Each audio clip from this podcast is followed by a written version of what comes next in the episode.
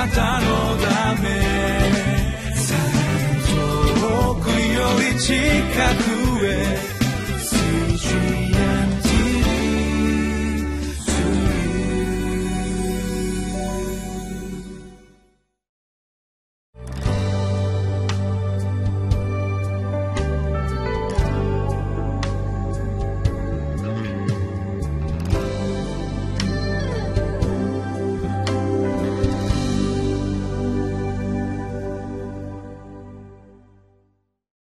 にちは。シオンの群れ教会の吉川直美です。今日は9月21日エゼキエル書7章の14節から27節まで。最も恐ろしい裁きは神の言葉がないことです。というところから聖書を聞いてまいります。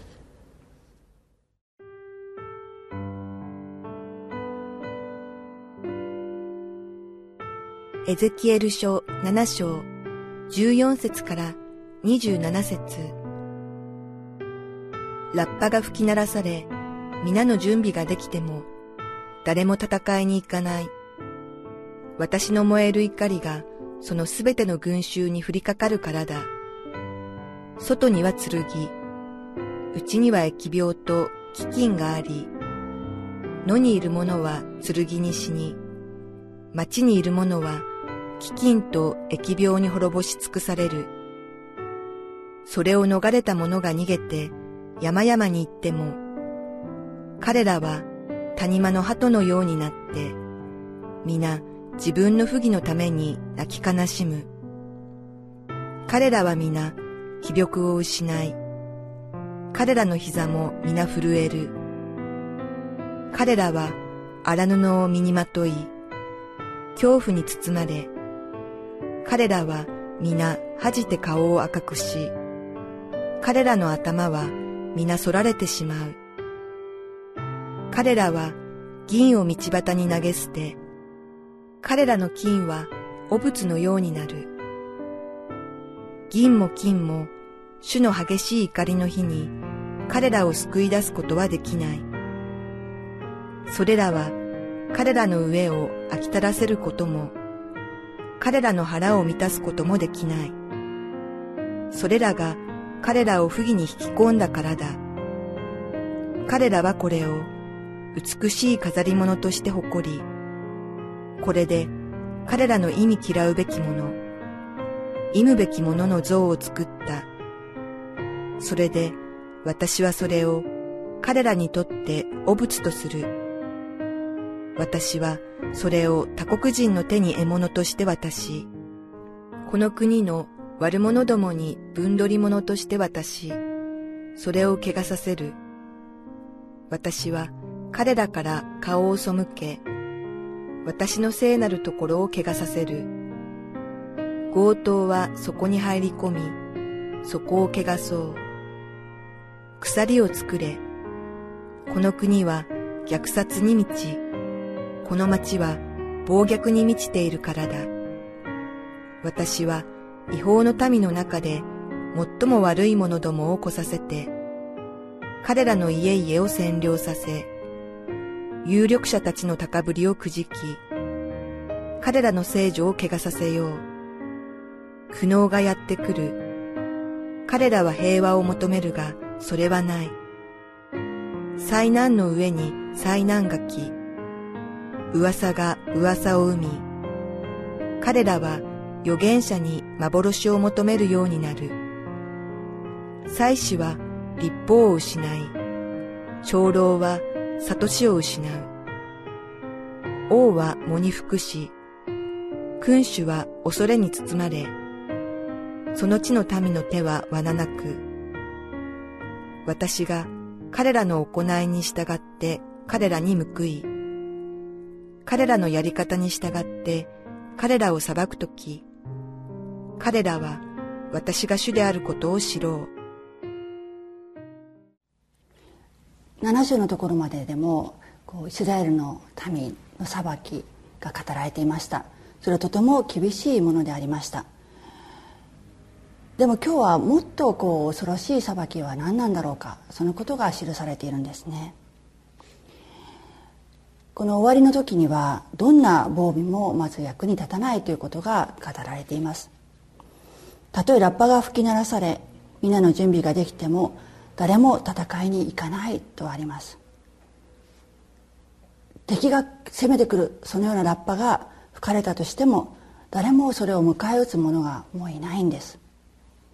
そしてバビロンからの攻撃だけではなくて飢饉と疫病が蔓延します。どこに逃げても逃れようがなく彼らは皆気力を失い彼らの傷も皆震えるばかりという状況です。できることはもう何でしょうか？残っているんでしょうか？ただ荒布をまとって悲しみに嘆くだけです。あんなに頼りにして溜め込んでいた金銀も何の役にも立ちません。むしろそれは彼らを不義に引き込んだものであったことに気づいて道端に投げ捨てられるだけです。またそれらの金銀で作られた最も、まあ、最上のものであるはずの偶像も何もこう私彼らを救ってはくれないんですね。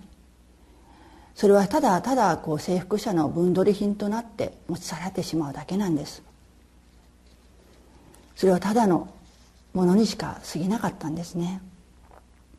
そしてエルサレムには違法の民の中でも最も残虐な者たちがやってきて人々の家を襲って占領して有力者をも蹂躙して聖女も汚してしまいます。敗戦して敵に攻め込まれる恐怖どれほどのものなのでしょうか。そしてどんな地位も栄誉もその征服征服者の前では虚しい価値のないものとなってしまいます。この時になって慌てて平和を求めてももうそれは与えられません。再々今まで預言者を送って警告してきたではないか。あなた方は何の頼りにもならないものを神として拝んでいた。そのことについて私はもう何度も何度も口を酸っぱくしてきて言ったではないか。もうこの段になって慌てて主に頼ろうと慌てて預言者に幻を求めても祭司に御言葉を聞こうと求めても長老に何か役に立つ知恵を語ってもらおうとしてもこの終わりの日の前には彼らにはもう言葉がないんですね。何も言うことがありません。今になってこれは神の裁きかもしれないと分かって急に導きを求めたとしてももう遅いのです。エレミア書の18章を見るとエルサレムの人々がこの預言者エレミアの警告を嘲笑っていた姿が描かれています。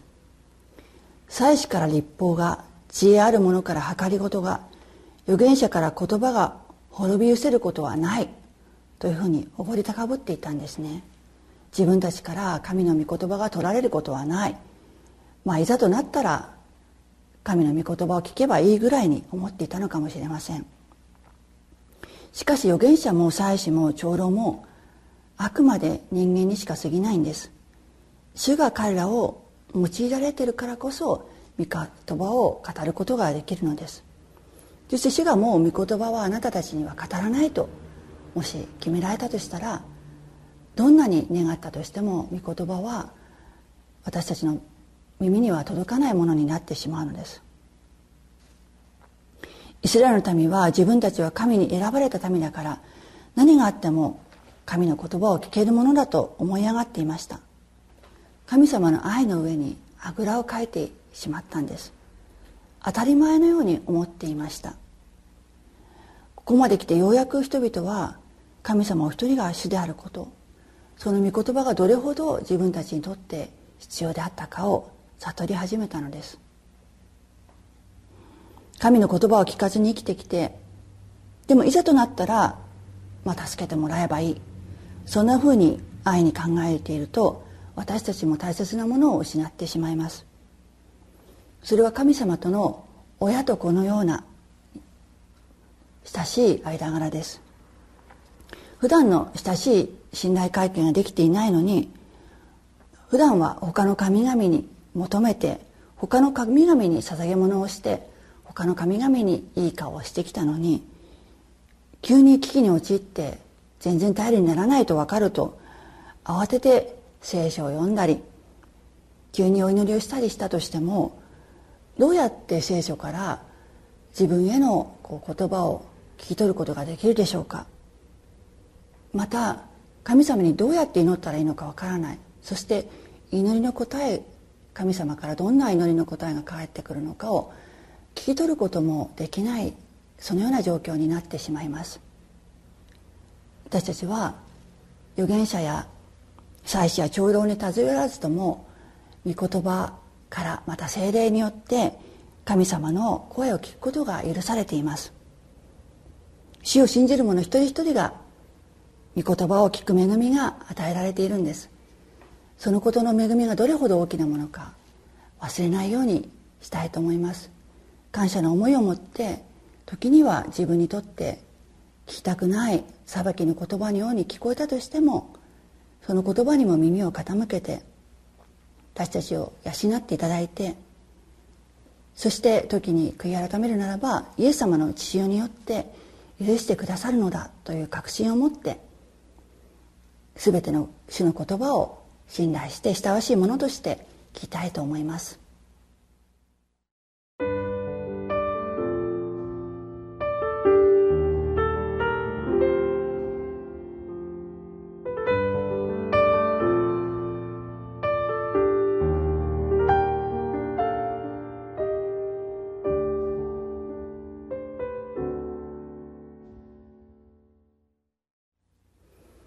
私たちには御言葉が与えられている。そのことの恵みどれほど毎日味わっているでしょうか。まあ困った時にだけ開けばなんとかなる。そんなふうに思ってしまうかもしれませんけれども御言葉はそんなこう処方箋のようなものそういう都合の良い時に、まあ、利用できるようなものではなくて神様と私たちの関係を日々深めていくためにあるんですね。ですから毎日神様の言葉を聞いて困っていない時にもこう満たされていると思う時にも御言葉を聞いて神様がどんなお方か私たちをどれほど愛しているのかそのことを蓄えていかなければそのもう本当に途方もない恵みを受けているということを忘れてしまってその愛にあぐらをかいてしまってこのエルサレムの民のように御言葉を聞くことができなくなってしまう。そんなことのないようにしたいと思います。お祈りをいたします。主よどうか私たちあなたの御言葉ではなく他のものを当てにしてしまうことの多いものですけれども日々あなたの御言葉を聞いて死に従うものにどうぞ変えていってください。窮地に陥った時にあちこち助けを求めて泣き叫ぶのではなく主の御言葉を信頼して主の真実に頼ることができるように。主が決してそのような私たちを見捨てることはない。その信頼を持って主の助けを待ち望むことができるように。どうぞ御言葉を持って養ってくださいますようにお願いをいたします。私たちの御言葉なる主イエスキリストのお名前を通してお祈りをいたします。アーメン。